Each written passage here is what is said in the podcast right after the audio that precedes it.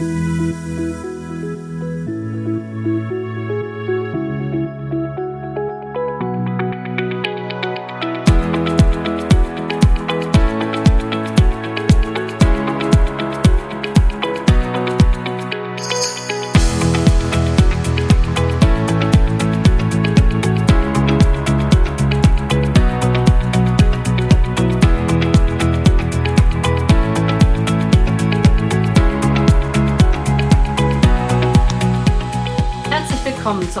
weiteren Podcast-Folge der Buchwerkstatt mit dem Thema Wortakkord. Soul Music trifft Bühnenpoesie. Mein Name ist Regina und ich freue mich, dass du eingeschaltet hast. Heute zu Gast in der Buchwerkstatt ist die Spoken Word Poetin Jessie James Lafleur, die im Juni auf dem Literaturfestival in Meißen auftreten wird. Herzlich willkommen, liebe Jessie. Fühl dich wohl auf dem virtuellen roten Sofa der Buchwerkstatt. Ich freue mich sehr, dass du dir heute die Zeit genommen hast, hier sein kannst, denn ich weiß, dass du auch ein bisschen angeschlagen bist. Hallo Regina, vielen lieben Dank für die Einladung. Ich fühle mich wahrlich geehrt und muss sagen, dass dein virtuelles rotes Sofa doch unfassbar gemütlich ist. Also auf jeden Fall gemütlicher als die vielen äh, Züge, in denen ich oftmals sitze. Und dementsprechend fühle ich mich hier gerade wirklich unglaublich wohl. Danke dir. Sehr gerne. Dann kuschel dich gemütlich in eine Sofaecke. ja, Jessie James Lafleur ist ähm, aufgewachsen in Ostbelgien und du bist mit 16 Jahren in die Welt ähm, hinausgezogen, aufgebrochen, um das ähm, wahre Leben kennenlernen zu dürfen und ähm, ja, lebst heute in Löbau. Und seit über 20 Jahren äh, stehst du mit eigenen geschriebenen und performten Wörtern auf den Bühnen dieser Welt und kommst aus dem Hip-Hop. Und was ich ganz, ganz toll finde, du bist die Gründerin der europaweiten Literaturinitiative angeprangert, Spoken Word, die 2020 die Auszeichnung Kultur- und Kreativpiloten Deutschland bekommen hat. Deine Projekte fokussieren sich vor allem auf den ostdeutschen ländlichen Raum und dort bildest du auch junge Menschen zu reflektierten Nachwuchspoetinnen aus und ja, widmest dich auch strafgefangen in deutschen JVAs, die durch das gesprochene Wort eine neue Form der Resozialisierung erfahren. Und 2021 hast du dein erstes äh, Word-Album Doma veröffentlicht, was ganz, ganz toll ist. So. und ähm, ja, da kann man dich musikalisch, dichterisch hören. Und du hast auch einen Dokumentarfilm Sachsen ist mehr veröffentlicht. Ja, liebe Jessie, bevor wir auf unser Thema eingehen, würde ich gerne von dir wissen, was ist dein Warum zu schreiben oder dich mit Worten auszudrücken? Ähm, ja, liebe Regina, erstmal muss ich ganz kurz sagen, ich ähm, habe nie in Löbau gelebt tatsächlich. Also es gab mal Bestrebungen, ähm, mein Projekt Spoken Word Academy dort anzusiedeln. Das hat aber nicht funktioniert. Ah. Ähm, und ich bin auch inzwischen gar nicht mehr in der Region ansässig, also nicht körperlich, aber mhm. tatsächlich immer noch mit meinen Projekten. Ähm, die sind jetzt inzwischen in Weißwasser verankert. Und zwar haben wir dort einen ganz hervorragenden Trägerverein gefunden. Das ist äh, die Telux. Mhm. Also dort arbeiten wir mit äh, dem Verein für mobile äh, Jugendarbeit zusammen. Und äh, es ist eine großartige Kooperation. Aber ja, das, äh, das muss ich ganz kurz sagen. Also Löbau ist tatsächlich nicht mehr zu Hause. Hätte ich mir aber auch tatsächlich gar nicht vorstellen können. Also dafür, also da finde ich dann tatsächlich Weißwasser, auch wenn man es nicht glauben mag, um einiges interessanter. Und damit sind wir auch eigentlich schon beim Thema, warum ich schreibe und warum ich so viel unterwegs bin. Also ähm, es ist nicht ganz freiwillig gewesen, dass ich damals mit 16 in die große Welt gezogen bin. Also da haben natürlich äh, sehr schwierige Familienverhältnisse zugeführt und auch eine sehr anstrengende Schulzeit. Ich habe nämlich unter immensem Mobbing gelitten. Es ist ja leider keine Seltenheit. Ich merke das auch immer bei meinen Schulworkshops, dass ähm, Mobbing durch Social Media sogar noch schlimmer geworden ist. Und ich erinnere mich an eine Zeit zurück, wo ich das Gefühl hatte, nicht sagen zu dürfen und mich oh. auch nicht wehren zu können, weil ich einfach auch immer sehr alleine war. Also es gab jetzt nicht irgendwie so eine kleine Gruppe, die sich um mich gesammelt hätte. Und an irgendeinem Punkt habe ich mit 14 den Hip-Hop entdeckt und äh, auch nicht ganz allein. Ich bin Skateboard gefahren und auf dem Skate Platz in meinem Dorf in Ostbelgien gab es dann ein paar Jungs, äh, die schon ein bisschen älter waren und die mir dann irgendwann ihre Mixtapes mitgegeben haben und ich dachte mir, boah, das ist das, das ist geil. Ich habe davor schon geschrieben, ähm, so kleine Gedichte. Ich habe, es ist richtig toll, ich habe unglaublich viele Gedichtbände vollgeschrieben und alle handeln ähm, von einem Jungen, in den ich sehr, sehr viele Jahre sehr unglücklich verliebt gewesen bin. Und äh, als dann der Hip-Hop kam, dachte ich, okay, das ist natürlich die Möglichkeit, nochmal neu anzusetzen. Es ist vor allem die Kombination aus Reim und aus Flow gewesen, aber vor allem der Freestyle. Also, dass man wirklich auf, also auf einfach so aus dem Nichts einen Text ähm, erschaffen lässt auf einer Bühne. Und da habe ich dann trainiert und trainiert und trainiert und habe auch da ganz viel Support von meinen Jungs bekommen. Und an irgendeinem Punkt stand ich damit selber auf der Bühne und habe einfach gemerkt, was das für ein unfassbar krasses Empowerment ist, wenn Menschen dann auf einmal zu dir kommen und sagen, toller Flow, tolle Reime, krasse Performance, Jesse, mega gut, du warst super. Ähm, und ich glaube, das hat mich tatsächlich dann so unfassbar wachsen lassen, auch in meiner Stärke und in meinem Mut, dass ich dann wirklich mit 16 gesagt habe, zu Hause passt es nicht, in der Schule passt es nicht, ich gehe, ich tue mir das nicht mehr an, weil ich eben das Gefühl hatte, etwas zu besitzen, beziehungsweise ich würde heute eher sagen, der Hip-Hop hat mich besessen und nicht andersrum. Und das hat mir eine enorm gute Grundlage gegeben. Die Grundlage war so unfassbar gut, dass ich nie Drogen genommen habe. Ich habe nie irgendwie Alkohol getrunken. Ich habe auch sonst wirklich bis auf die üblichen pubertären Dinge keine Scheiße gebaut. Habe aber dann irgendwann gemerkt, ähm, was das für ein unfassbares Privileg war und dass es sehr viele Menschen mit ähnlichen ähm, Geschichten gibt, Familiengeschichten oder einer ähnlichen Jugend, die leider diesen Mut und diese Charakterstärke nicht gefunden haben oder auch nicht hatten. Und dementsprechend habe ich an irgendeinem Punkt, das war in Südfrankreich, äh, wo ich mit nordafrikanischen Jugendlichen zusammengearbeitet habe, gemerkt, okay, also das, was du kannst, das kann nicht unbedingt jeder, aber du kannst es ja anderen beibringen, so wie deine Jungs es dir irgendwann beigebracht haben. Und daraus ist dann eben jenes Workshop-Konzept geworden, das dann eben 2020 ausgezeichnet wurde. Also das ist das Warum. Klasse. Ähm, deine, deine persönliche Reise hatte ich ja oder und auch dein, dein, durch das Vortragen hatte ich ja in ganz, ganz viele ähm, Länder gebracht und äh, dich dort auch auftreten lassen. Und äh, ich finde, das ist schon eine sehr imposante Reise. Ne? Wenn, wenn man so viel unterwegs ist, da passiert ganz viel, das macht was mit einem. Und man sagt ja immer, Reisen ist immer so, so ein Weg zu sich selbst. Ging es dir da auch so oder? Ähm, ob das ein Weg zu einem selbst ist, das, äh, weiß ich nicht. Also im Endeffekt habe ich ja mit dem Reisen angefangen, weil ich an meinem 18. Geburtstag einen schweren Autounfall hatte und auch eine Reanimationsmaßnahme mir vorgenommen wurde. Also ich habe einen Moment lang, einen Moment lang hätte es vorbei sein können. Und ähm, ich durfte dann aber noch mal eine zweite Runde einlegen, also Jesse 2.0. Und dementsprechend stellt man sich natürlich dann sehr viele Fragen. Ich habe ähm, sehr viele Wochen im Krankenhaus gelegen. Ich bin mehrfach operiert worden. Es war auch ganz lange nicht klar, ob ich meinen linken Fuß behalten könnte. Äh, auch in der Zeit hat der Hip-Hop mir übrigens äh, wahnsinnig viel geholfen, das äh, für mich zu verarbeiten. Und äh, dementsprechend hatte ich nicht wirklich das Gefühl, mich selbst finden zu müssen, sondern ich hatte eher, eher das Bedürfnis, jetzt wirklich alles zu machen, weil es innerhalb von wenigen Sekunden halt auch einfach vorbei sein kann. Und ich glaube, wenn man diesen Erfahrungswert einmal hatte, dann ist das, dann zieht es einen auch raus. Ich glaube, dann ist ähm, so dieses Otto-Normalverbraucherleben stellt auf einmal nicht mehr diese Satisfaction dar, weil man sagt, nee, also es ist einfach zu wenig und es könnte innerhalb von wenigen Tagen auch wieder vorbei sein. Und äh, natürlich spielt auch meine Identität als Ostbelgierin damit rein. Ähm, so eine Kombi aus beiden, also eine Kombi aus äh, herauszufinden, wie kurz das Leben ist und ein ganzes Leben lang keine Heimat zu haben.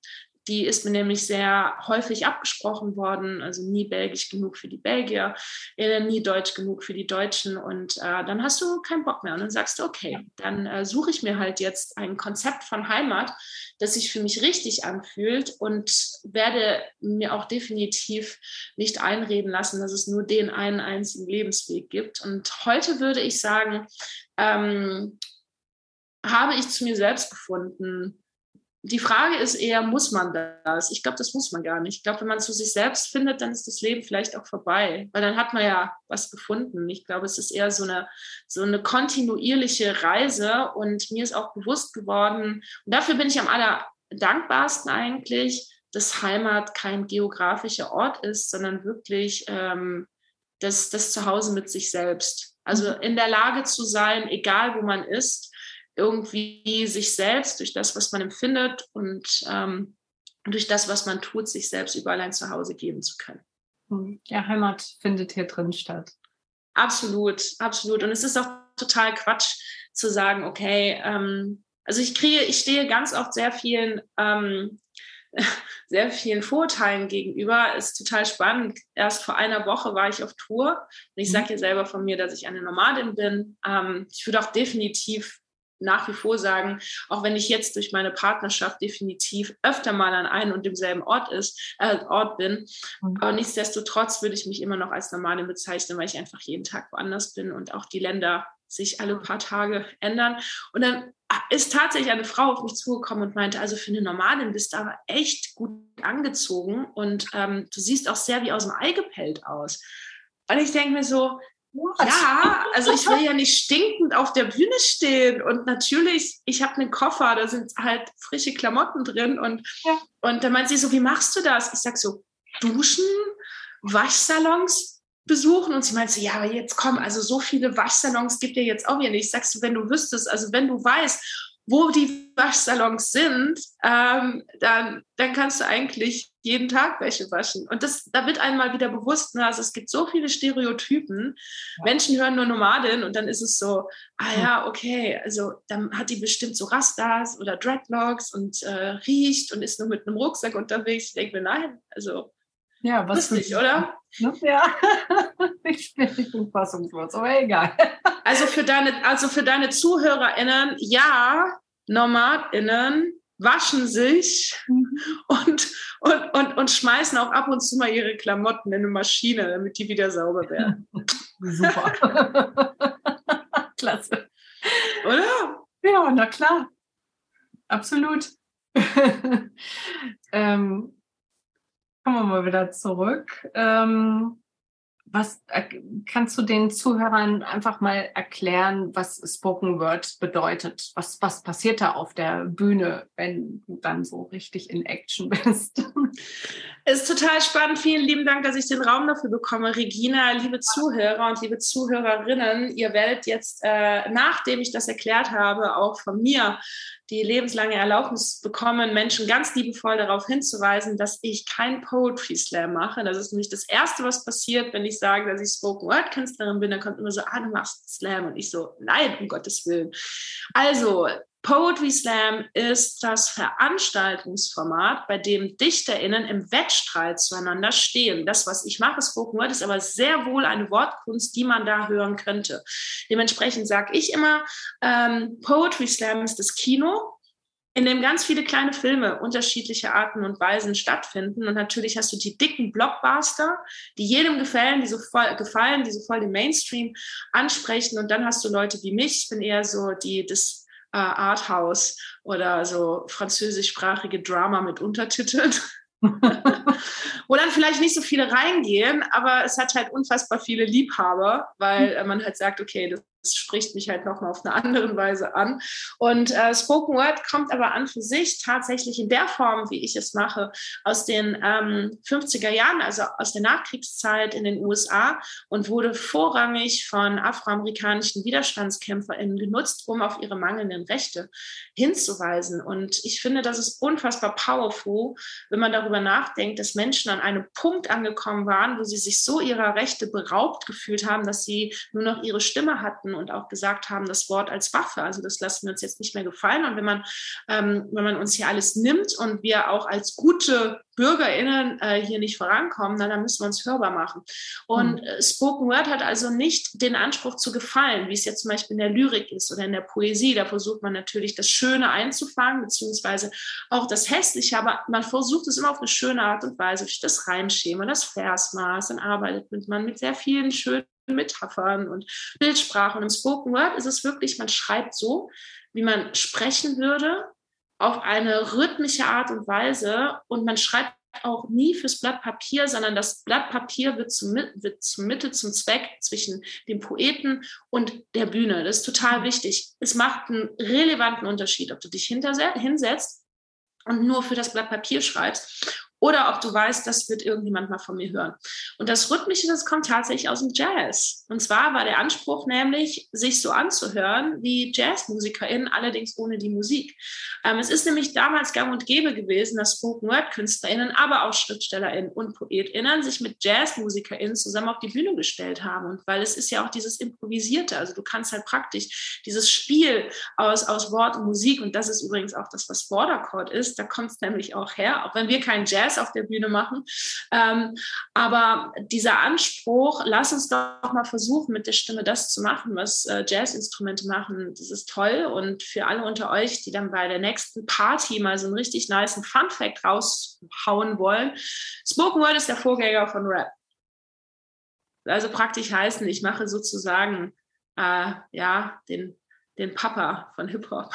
In der Familiendynastie, richtig. Mhm. Und das ist total wichtig. Und das, da versuche ich halt auch immer darauf hinzuweisen, dass Poetry Slam halt in den 80er Jahren von einem weißen Bauarbeiter namens Mark Kelly Smith ins Leben gerufen wurde und ähm, es dort auch gar nicht um den Anspruch Anspruch, gegen die Welt zu verändern, sondern um möglichst viele Menschen zu erreichen mit Poesie, was ja auch toll ist. Also es ist ein großartiger Anspruch. Aber ja. da kommt ja die Bewertung her. Die Bewertung kam daher, dass, dass man das, dass er als, als Host das Gefühl hatte, okay, das Publikum hört sonst nicht zu. Also müssen wir ihnen irgendeine Form von Machtgefühl in die Hände drücken. Und die Legende sagt, also ich möchte mich nicht drauf festnageln, aber die Legende sagt, dass er seine Inspiration dafür vom Turmspringen während der Olympiade bekommen hat, weil es mhm. einfach diese wenigen Sekunden sind und da muss die Jury halt sowas mhm. hochhalten und das hat ihn offenbar fasziniert und wir sehen ja, was draus geworden ist, eine immense Maschinerie, ja. ähm, der ich aber nicht zuge der ich mich aber nicht zugehörig fühle, weil es eben nicht diesen weltverändernden Anspruch hat. Hm bringt mich wieder zu dem Punkt, ich ziehe das jetzt einfach mal vor, ähm, Worte haben Macht. Wir können ja. ja, ganz, ganz viel mit, mit Worten machen und wenn wir ähm, ja auf den Ursprung des Spoken Words schauen, dann ähm, ja, haben Worte Macht sehr viel sogar. Ich finde, ich, ich möchte immer, wenn ich darüber spreche oder wenn SchülerInnen zu mir sagen so, boah, aber mit einem Gedicht kann man doch nichts verändern, dann verweise ich immer auf I Have a Dream from, von ja. Martin Luther King Jr., ähm, das in seinem Aufbau sehr wohl auch wenn es eine Rede ist und als Rede wahrgenommen wird, aber im Aufbau ist es tatsächlich ein Spoken-Word-Gedicht. Also weil er einfach ne, mit, dem, mit der Wiederholung arbeitet von I Have a Dream und dann hast eben diese, diese Passagen dazwischen, wo er an für sich eine Aufzählung, eine Aufzählung stattfindet von Dingen, die er fordert und die er sich wünscht.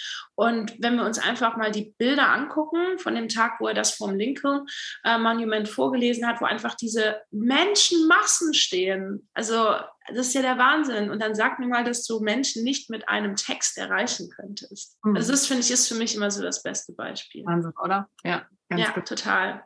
Da schwingen richtig auch die Herzen. Da ist Gänsehaut herrlich. Absolut.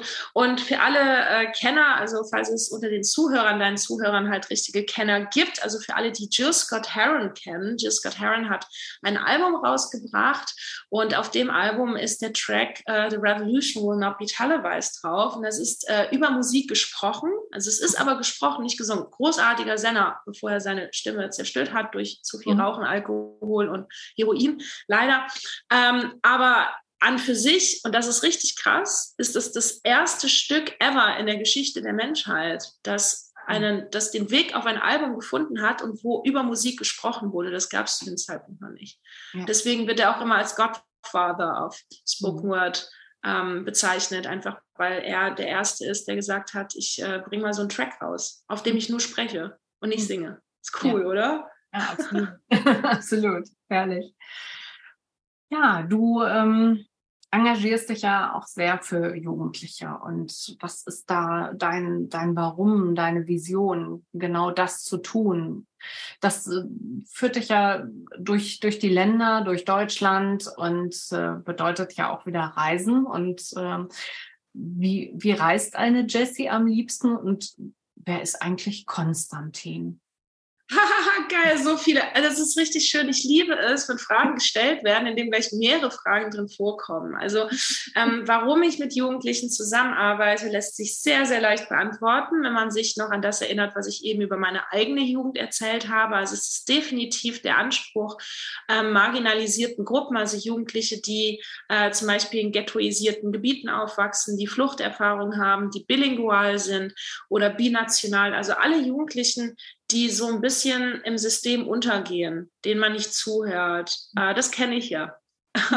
nur zu gut. Und da sehe ich meine Aufgabe als eine Person, die ja diese Erfahrung gemacht hat, ne? also emotional und auch ähm, körperlich, mh, diese Empathie zu nutzen und darüber etwas mitzugeben. Es macht nämlich einen großen Unterschied und das merke ich vor allem im Knast, äh, wenn ich in Jugendstrafanstalten und JVAs arbeite, es macht einen ganz großen Unterschied, ob du als studierte Sozialpädagogin aus einem guten mittelständischen Haushalt da reinkommst oder als eine Person, die immer so ganz, ganz knapp an der Grenze zum, zum, zum Absturz auch irgendwo gelebt hat. Und das war ja bei mir sehr wohl der Fall.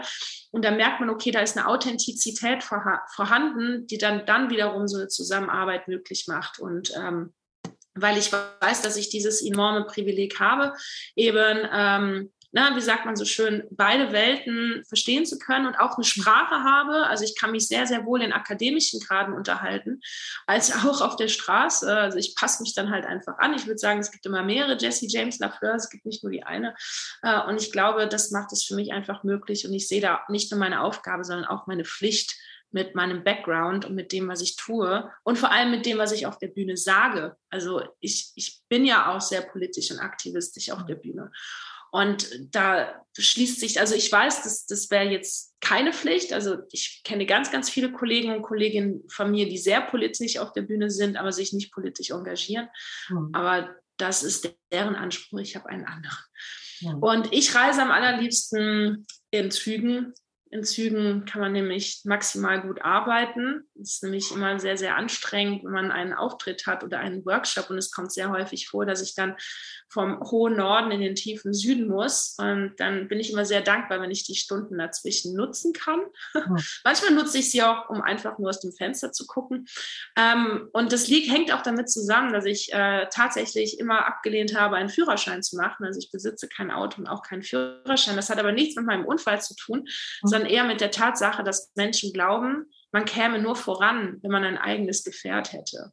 Mhm. Das stimmt nicht. Es, es, hat da noch nie jemand von euch drüber, oder du, Regina, schon mal drüber nachgedacht, dass in dem Moment, wo du ein Auto kaufst, musst du es anmelden, dann musst du eine Steuer bezahlen, dann musst du einen Sprit bezahlen, musst die ganzen, also du bindest dich halt irgendwo schon wieder. Und dann wird dieses Freiheitsgefährt, das definitiv im ländlichen Raum, muss ich ganz ehrlich sagen, ich bin sehr dankbar, dass andere Menschen Autos haben, mich immer mal wieder abholen können, aber dementsprechend habe ich nie eins gebraucht. Und Konstantin ist mein äh, treuester Wegbegleiter. Ich habe äh, Konstantin sogar ein Gedicht gewidmet äh, in meinem Programm Dommer. Das ist ja nicht nur ein Spoken Word Album, sondern auch ein ganzes abendfüllendes äh, poetisches äh, Spoken Word Theaterprogramm. Und Konstantin ist mein Koffer. Und äh, Konstantin ist äh, mein Zuhause. Und er ist auch aufgeteilt tatsächlich in Bad, Wohnzimmer und Küche zumindest die einzelnen Fächer stehen halt so für die einzelnen Dinge, die ich brauche, um überleben zu können. Ja, und ähm, es gab aber vor Konstantin, muss man dazu sagen, auch schon Bruno und Gustav und äh, Viktor. Also das hat schon einige überlebt, der arme Konstantin. Ja, Koffer, Koffer überleben. Also ich, über, ich werde am Ende einige Koffer überlebt haben. genau, that's it. Ja, ja, sehr, sehr wertvoll, was du für die Menschen tust. Du bist da ja, das ist ein Geschenk für die Menschen, ne? dass du ihnen ähm, Selbstwert schenkst über deine Arbeit. Das ist nicht selbstverständlich. Mhm. Dankeschön, Regina, sollte es aber sein. Also ich glaube, in einer idealen, also einer idealen Welt, in der wir alle irgendwie versuchen zusammenzuhalten und in der es eben auch nicht den kapitalistischen Anspruch des Wettbewerbs gäbe, ja. Ähm, ich glaube, da würden wir uns öfter die Hand auch hinhalten. Und ich glaube, das ist aber das, was für mich Menschsein bedeutet. Genau, mhm. also vielen lieben Dank für das Kompliment. Aber ich wünschte, ich mhm. wünschte, ich wünschte ganz oft, viele andere, viel, viel, viel, viel mehr Menschen würden so denken. ja, sowas darf selbstverständlicher äh, werden. Wieder. Ne? Das äh, unterschreibe ich dir sofort. ne? Ja, ähm, man kann dich demnächst, sprich nächsten Monat im Juni in Meißen im Rahmen des Literaturfestivals erleben. Und ich glaube, am 10. Juni ist es dann auch soweit. Und ähm, korrigiere mich, wenn ich ähm, was Falsches jetzt sage, aber alles, was vor Ort passieren wird von dir, ähm, ist improvisiert. Ist richtig, ne? Also, ähm, vielen lieben Dank, dass du fragst, Regina. Also, wir machen genau das, was ich eben erzählt habe. Wir gehen zurück zu den Wurzeln des gesprochenen Wortes, back to Jazz Poetry. Äh, Chord ist ein Konzept, das ich 2014 in Berlin ins Leben gerufen habe, weil ich gemerkt habe, okay, es gibt leider gar nicht diese offenen Bühnen, wo man mit MusikerInnen auftreten kann. Und das wollte ich dann halt erschaffen und das habe ich getan. Und von der originalen Combo an MusikerInnen auf der Bühne ist auch tatsächlich Natascha Jaffe, unsere Cellistin, immer noch mit dabei. Also sie seit fast zehn Jahren, oh mein Gott, wir feiern nächstes Jahr zehnjähriges Jubiläum. Und dementsprechend, was für eine Ehre, auf dem Literaturfest meistens spielen zu dürfen. Ich habe mich so wahnsinnig über die Anfrage gefreut. Und hier ging es dann auch so ein bisschen darum, okay, wie kann man auf dem Theaterplatz um 18.30 Uhr äh, den Menschen halt auch etwas zeigen, ähm, was, was irgendwie dieselbe Power wie so ein Poetry Slam hat. Und das ist total traurig. Genau das Gespräch hatte ich nämlich eben mit der Veranstalterin, die eine ganz großartige Frau ist und die uns ja auch die Möglichkeit bietet. Aber es war natürlich erstmal, kannst du uns dann einen Poetry Slam hinstellen, weil das zieht ja die Menschen. Und ich finde es so traurig, dass wir an einem Punkt angekommen sind, wo wir glauben, ah, wenn wir irgendwas mit Literatur machen und wir wollen ganz viele junge Menschen erreichen und wir wollen ganz viele Menschen erreichen, dann muss das ein Poetry Slam sein, sonst kommen die Menschen nicht. Ich finde das schrecklich. Das ist doch so traurig. Und dann habe ich halt gesagt, ach, ich habe da ein anderes Konzept. Mhm. Ähm, das bringt die Menschen genauso sehr zusammen. Und das ist eben Word Accord, Spoken Word meets Soul Music. Und ähm, dort habe ich drei Kolleginnen von mir. Also es wird ein reines weibliches Line-up sein. Ähm, zwei kommen aus der Schweiz, eine kommt aus Österreich und die werden dort gemeinsam mit mir auftreten. Dann haben wir auf der Bühne eben unsere Cellistin Natascha Jaffe, Michael Nickel am ähm, Piano und dann haben wir zwei sorbische Jugendliche. Eine davon ist auch aus meinem Lost Poets Projekt in der Lausitz. Das ist Paulina Liesner, die spielt Violine und dann haben wir Franz Bulang, das ist unser ähm, unser Schlagzeuger und was bei Franz auch echt spannend ist, ist er ist auch der Ostroer Dorfbäcker. Also oh. äh, in jeglicher Hinsicht nur VIPs auf der Bühne, aber es ist uns auch wichtig in unseren Projekten immer den Bezug zur Region, in der wir tätig sind mit der Spoken Word Akademie oder mit angeprangert Spoken Word, den herzustellen. Und dann habe ich, wie gesagt, Kolleginnen eingeladen, weil so zwei Stunden allein ist ja auch langweilig auf der Bühne und dementsprechend ähm, werden die mit ihren Texten auf die Bühne gehen die haben vorher so eine Minute Zeit, mit der Band darüber zu sprechen, was sie sich für ihren Text wünschen. Sprich, der Text ist geschrieben, aber das, was die MusikerInnen dazu musizieren werden, das entsteht live auf der Bühne. Also die können halt maximal sagen, okay, ja, in meinem Text, da geht es irgendwie um Trauer und man hört so den Regen. Also in, meinem Text spreche ich die ganze Zeit vom Regen und ähm, ich würde mir wünschen, dass es einfach so ein bisschen ein bisschen traurig ist und vielleicht kann man ja auch mit dem Schlagzeug so ein bisschen Regentropfen machen und dann, ähm, das ist alles, was die denen sagen dürfen. Und dann setzen die ein und dann geht's los. Und das ist immer wieder magisch, weil das, du kannst es dir nicht nochmal anhören. Und das ist auch der Zauber von Wortakkord, dass du eben nicht danach nochmal auf YouTube oder Spotify gehen kannst und äh, um, um es halt ein zweites Mal zu hören. Und das ist so unfassbar stark. Und das, was ich am Ende mache, ist, ich glaube, das ist auch für viele immer der lustigste Teil dann. Äh, ich moderiere das, ich mache auch selber ähm, zwei Texte, aber vor allem am Ende fasse ich den ganzen Abend nochmal zusammen. Improvisiert. Also da mache ich einen richtigen Freestyle, der nur aus Worten aus dem Publikum und der Musik unserer Band besteht. Also es passiert sehr, sehr viel. Und mhm. ich glaube, deswegen macht, das macht auch das Konzept aus, dass einfach sehr, sehr, sehr, sehr viel passiert. Ja. Und sehr, sehr viel Magie. Genau. Ich wäre gerne dabei, aber das klappt leider nicht dieses Tja, Jahr. Regina, da musst du mal zu mir nach Weißwasser kommen. Von daher auf die Spoken Word Meets Lausitz Tour, die machen wir viermal immer jedes Jahr und in Weißwasser ist immer unser das grande Finale der Tour und mhm. äh, dementsprechend lade ich dich natürlich herzlichst ein, da einfach mal vorbeizuschauen. Aber ich kann auch gerne Videos für dich machen, aber ich lade dich, ich mache beides. Ich mache Videos für dich und ich lade dich zu mir in die Lausitz ein. Ja, sehr gerne. Danke. Ja, gerne. Das ist schön, da freue ich mich. Ja, magst du ja einfach mal was vortragen? So. Was vortragen? Oh, alles klar. Sag mal, hast du denn, hast du denn, ähm, hast du denn eine Präferenz, liebe Regina? Nö, einfach, ich, ich lasse mich jetzt überraschen von dir. mhm, okay, wie lang oder kurz soll es sein? Fünf Minuten. Fünf Minuten? Oh, oh, wow, krass, so ein ganzer Text. Okay. Ich glaube, dass, was ich gerne machen würde, ist, ich habe mal einen Text geschrieben, auf den, also der Witz ist, ich glaube, den mache ich auch, weil das ist nämlich der Grund, warum ähm, das Literaturfest Meißen auf mich zugekommen ist. Und zwar äh, ist der Text Sachsen ist mehr. Ähm, ich habe Jan Böhmermann, Jan Böhmermann hatte einen Beitrag rausgebracht. So ist auch übrigens mein Dokumentarfilm Sachsen ist mehr entstanden. Äh, Jan Böhmermann kam auf mich zu, ah, nicht auf mich zu, was erzähle ich denn? Jan Böhmermann machte einen Clip im, äh, in seiner Show, in dem es wieder um die Nazis in Sachsen ging. Und mein Partner ist gebürtiger Sachse, er kommt aus Weißwasser und er ist einer der engagiertesten, tollsten Menschen, die ich jemals kennengelernt habe. Und für ihn war das echt schwierig. Er saß und dachte, boah, nicht schon wieder, ey. Also er war mhm. richtig genervt.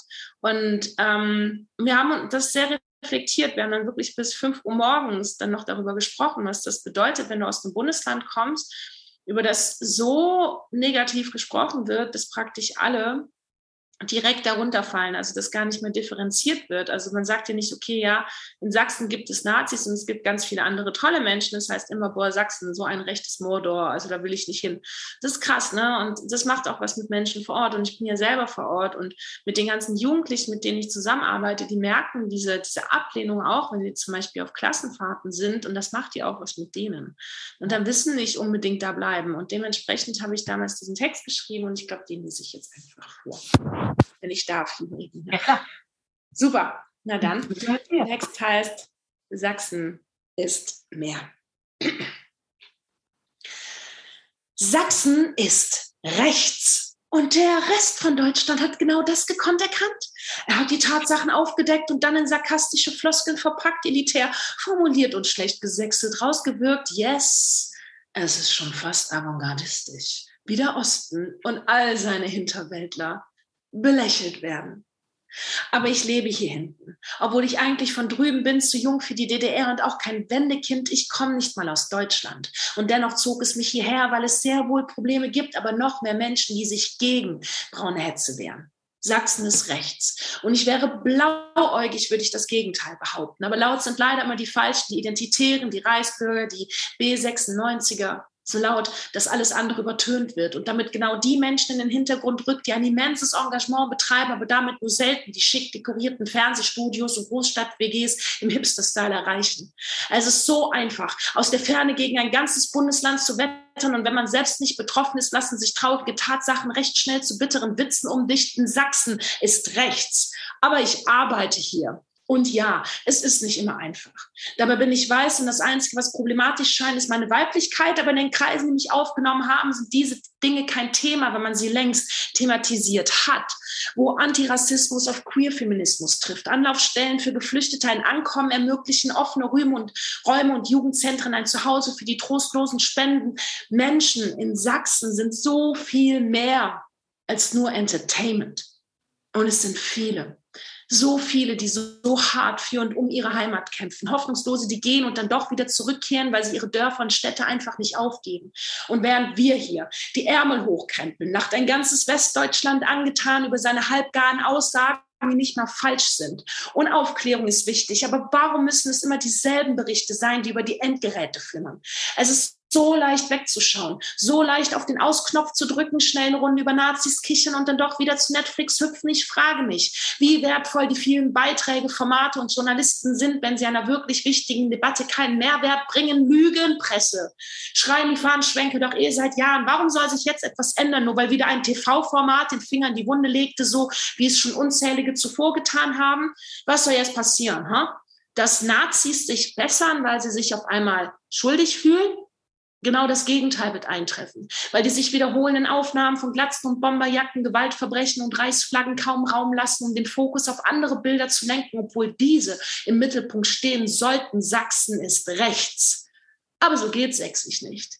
Es geht auch anders. Doch jede neue Häme lässt einen wieder bei Null anfangen. Warum verhärtet man Fronten, untermalt Vorurteile, statt neue Blickwinkel zu zeichnen? Warum weitet man Gräben, die eh schon unüberwindbar scheinen? Wie soll dieses Land endlich zusammenwachsen, wenn man alte Narben stetig aufreißt? Wie soll sich etwas ändern, wenn man Änderung nicht vorantreibt. Der Osten ist ein Gebiet, mit dem sich der Westen nur selten befasst, außer es bringt Top-Rendite, Studienplätze und billiges Bauland. Und was für einige nach Vorteil klingt, erinnert, erinnert andere an herbe Verluste und die Treuhand zwei Himmelsrichtungen auf der Suche nach einem ehrlichen Austausch, unzählige ungeklärte Konflikte, für die es ein Zuhause braucht.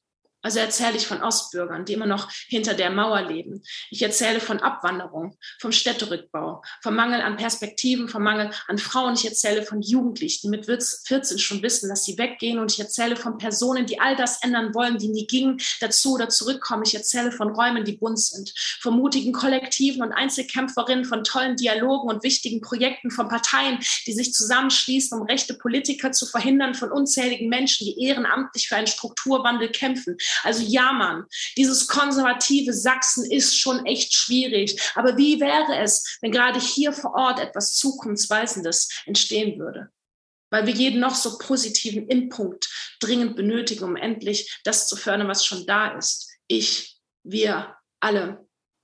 Lieber Rest von Deutschland, Wahrscheinlich wirst du diesen Text nie hören, geschweige denn lesen. Womöglich wirst du niemals in einen Dialog mit mir treten, aber ich möchte dich bitten, nach Sachsen zu kommen, um den Menschen hier auf Augenhöhe zu begegnen. Es gibt nicht den einen Akzent, auch nicht den typischen Sachsen-Nazi. Und für mich hört Satire dann auf, wenn sie eine Gruppe von Engagierten einfach wegrationalisiert. Eigentlich müsste man für jeden Witz, der über Sachsen gemacht wird, einen Euro an Einrichtungen im Erzgebirge und in der Lausitz spenden, in denen HeldInnen am Existenzminimum jeden Tag für den Erhalt ihrer Zentren und gegen den Verlust ihrer Heimatdörfer kämpfen. Und ich glaube an uns ganz fest. Denn wenn man hier weggeht, muss man sich auch fragen, wem man seine Stadt überlässt. Deswegen bleiben und kommen immer mehr. Nicht, weil es mutig ist, sondern unsere demokratische Pflicht. Und weil es wichtig ist, dass man nicht nur über Probleme, sondern auch über die vielen Lösungen, die längst da sind, öffentlich spricht, um zu unterstützen, was schon da ist. Uns alle und auch mich. Ganz, ganz lieben Dank dir. Dankeschön, Regina. Ja. ja. ich bin froh, dass meine Stimme gehalten hat. Ey, ich habe am Ende echt gedacht, so komm, komm, halt noch durch die paar Sätze. Ich bin nämlich, das muss ich auch deinen tollen Zuhörern und Zuhörerinnen sagen, ich bin seit ähm, seit Montag sehr angeschlagen und zwar äh, mit Bronchitis und äh, Halsschmerzen. Also so heißen dieses sehr erotische, rauchige in meiner Stimme.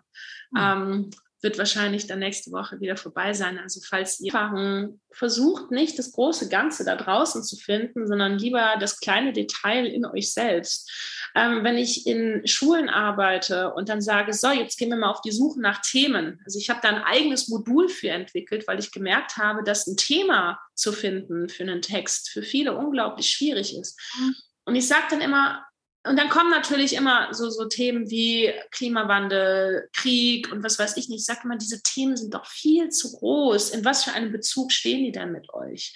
Und dann mhm. versuchen wir so in die Tiefe zu gehen. Und ich sage es im Endeffekt, ist schon ein Text über ein, eine Liebesbeziehung zu einer Ameise auf eurem Fensterbrett, ist im Endeffekt sehr viel spannender, als wenn ihr einen ganz, ganz großen Text über den Klimawandel schreibt, der sich vielleicht schlimmstenfalls am Ende wie ein Referat in der Schule anhört. Und deswegen mhm. immer nach den kleinen Details suchen. Das ist im Endeffekt immer das, was, ähm, was, was am interessantesten ist. Und einen Satz, den ich immer sage, es gibt mehr Dinge, die uns einen, als uns trennen.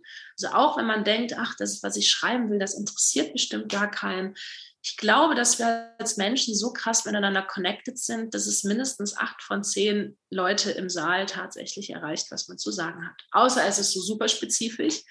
Mhm. Aber ähm, das sind die Tipps, die ich gerne immer allen mitgeben möchte. Mut und Mut zur Hässlichkeit. Keine Angst davor haben, dass der Reim scheiße klingt, dass er nicht da ist oder dass man auch Kraftausdrücke benutzt. Ich sage immer, Fakt ist ein sehr schöner Kraftausdruck und äh, Mut zur Hässlichkeit. Keine Angst davor haben, dass sich ein Text auch einfach nur mal sehr gesprochen anhört oder anfühlt. Es muss nicht immer verschnörkelt sein. Da bin ich wie, ich bin, bin ganz große Bauhaus-Anhängerin und da würde ich Walter Gropius und seiner Crew doch sehr recht geben, dass es nicht immer die Verschnörkelung braucht. Ja, und auch das äh, äh, gibt ja schöne Dinge, ne? ohne Schnörkel. Genau. Ähm, ja, perfektes Schlusswort von dir. Ähm, herzlichen Dank. Danke, dass du heute hier warst und dir auch die Zeit genommen hast und ähm, vor allen Dingen, dass die Stimme gehalten hat. Also ich glaube, die Zuschauer und Zuhörer auf dem Literaturfest können sich auf etwas Großartiges freuen. Da bin ich mir ziemlich sicher. Und ähm, ja, wenn du diesen Podcast für gut befunden hast, dann teile ihn gerne mit Freunden und Bekannten und ich freue mich auch über jede 5-Sterne-Bewertung. Und verpasst die nächste Folge nicht.